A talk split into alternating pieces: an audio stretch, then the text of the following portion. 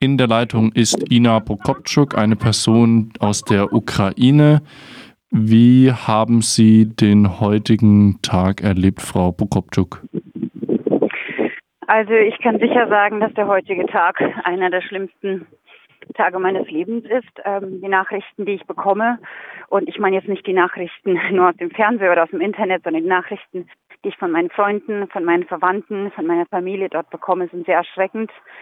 Ähm, die Menschen sind heute Morgen davon aufgewacht, dass äh, ja sie gehört haben, wie ähm, Bomben gefallen sind, wie sie beschossen wurden. Ähm, sie äh, waren schon sozusagen fertig, um zu flüchten. Die meisten, die meisten hatten schon gepackt, Dokumente und Geld zur Seite gelegt und ähm, was jetzt passiert ist, dass die meisten Menschen sich irgendwo verstecken. In Kiew verstecken die sich in der Untergrundbahn, versuchen aus den großen Städten rauszukommen, versuchen in kleine Dörfer hinzugehen, wo es nicht so gefährlich ist, was aber ein Problem ist, da ähm, die Straßen aus Kiew verstopft sind. Freunde von mir stehen seit zehn Stunden im Stau dort und kommen nicht aus Kiew raus.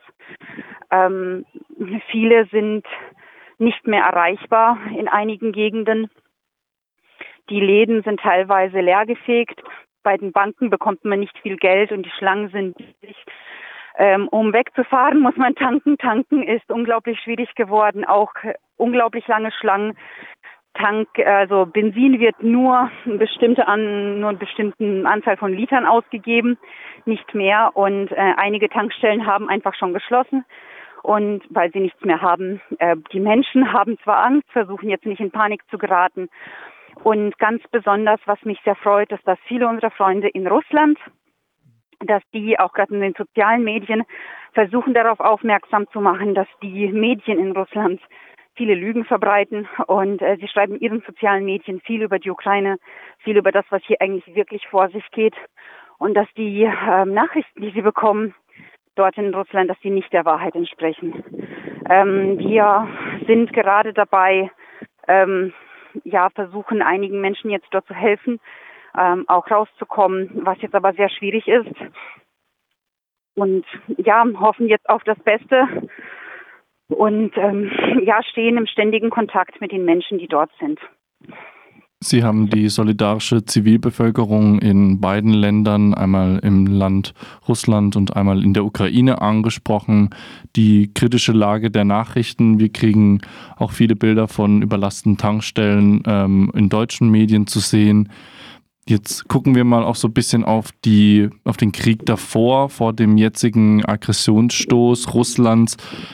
Was wurde aus Ihrer Sicht, Sie haben das bestimmt verfolgt über die Jahre hinweg, in denen die Auseinandersetzungen immer wieder hochgekocht sind, was wurde aus Ihrer Sicht versäumt? Was hätte man im Vorhinein noch tun können, um einen Einmarsch Putins weiterhin zu verhindern oder abzumildern?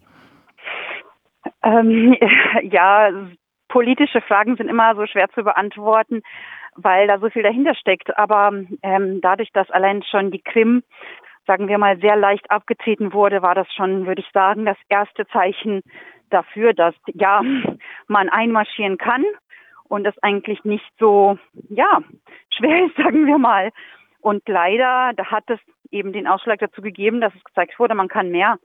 Man kann mehr, man kann mehr bekommen, man kann mehr Land haben, mehr Macht haben und aufgrund dessen, man hätte von Anfang an das nicht zulassen können und von ähm, ja, ähm, die die ganzen Handlungen Russlands, gerade die Hilfe in den besetzten Gebieten, die sie erwiesen haben, die militärische, die sie aber nicht zugegeben haben, gerade das hätte von vornherein ernster genommen werden sollen, weil der Krieg dort dauert schon so viele Jahre an und ist zur Gewohnheit geworden, das hätte nicht, das darf nicht sein.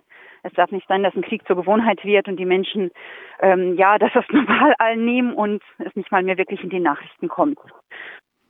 Der Kreml verbreitet seit Jahren die unbewiesene Darstellung, 2014 hätte aus dem Ausland ein gesteuerte Faschisten in Kiew einen sogenannten Putsch, einen Staatsstreich herbeigeführt. Zudem würde die Gebiete Donetsk und Luhansk zu Russland gehören. Eine anachronistische Unwahrheit, die schon bei der Krim-Besetzung und der völkerrechtswidrigen Annektierung derer bemüht wurde. Was sagen Sie zu Menschen, die Putins Geschichtsverständnis teilen? Ähm, ich habe Freunde und Verwandte in Russland und sie selber sind auf der Seite der Ukraine. Sie kennen die Wahrheit, sie wissen, ähm, sie verstehen, dass viele Lügen dort verbreitet werden, aber gleichzeitig sagen sie, dass ähm, ja die Medien und alles, was dort verbreitet wird, so ähm, wie soll ich das sagen, dass alles, was dort gesagt wird, dass es so überzeugend rübergebracht wird, dass es für die Menschen dort schwer ist, es nicht zu glauben. Ähm, also zum Beispiel wurde mein, ähm, der ist glaube ich neun Jahre alt, ähm, in der Schule gestern, als er in der Schule war, wurde ihm von seinen Klassenkameraden gesagt, weil er Ukrainer ist, er lebt in Russland, ist Ukrainer, wurde ihm gesagt, wir schießen alle Ukrainer tot und wenn du zu denen gehörst, wirst auch du hier bei uns sterben. Also es wird sogar im Kindesalter den Kindern beigebracht, und das wird schon ähm, im Kindergarten, in der Schule überall so gesagt. Also, äh, also wie, für mich ist es schwer, diese Frage zu beantworten. Es ist einfach ja ähm, erschreckend einfach, wie man ein ganzes Volk dazu bringen kann, Lügen zu glauben. Das macht Angst. Das macht wirklich Angst. Weil die Menschen sind immer noch dort überzeugt, dass Putin richtig handelt. Viele, viele Menschen sind davon überzeugt, dass Putin richtig handelt. Und ähm, ich finde es schlimm, dass ein Mann, ein, eine Regierung, ein ganzes Volk, ein so gigantisches Land davon überzeugen kann, äh, diese Lügen zu glauben und aufgrund dieser Lügen Menschen zu töten und ein ganzes Land anzugreifen und versuchen einfach, ja, ähm, komplett auszuradieren und das zu seiner zu machen.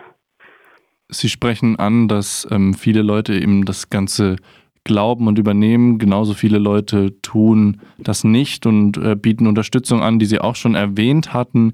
Wie kann man Ihrer Meinung nach als ähm, Mensch, der in Deutschland ist, die Ukraine und die ukrainische Diaspora hier beispielsweise auch bei uns in Freiburg unterstützen? Hm, äh, Flüchtlinge aufnehmen. Das ist das Erste. Wir sind derzeit auch gerade auf der Suche ähm, Menschen, die ähm, welche aufnehmen können, Flüchtlinge, die jetzt von dort kommen und aufmerksam darauf machen, auf jeden Fall ähm, sich an die Politiker wenden einfach und ja, fordern, dass da geholfen wird, dass man sie nicht allein lässt.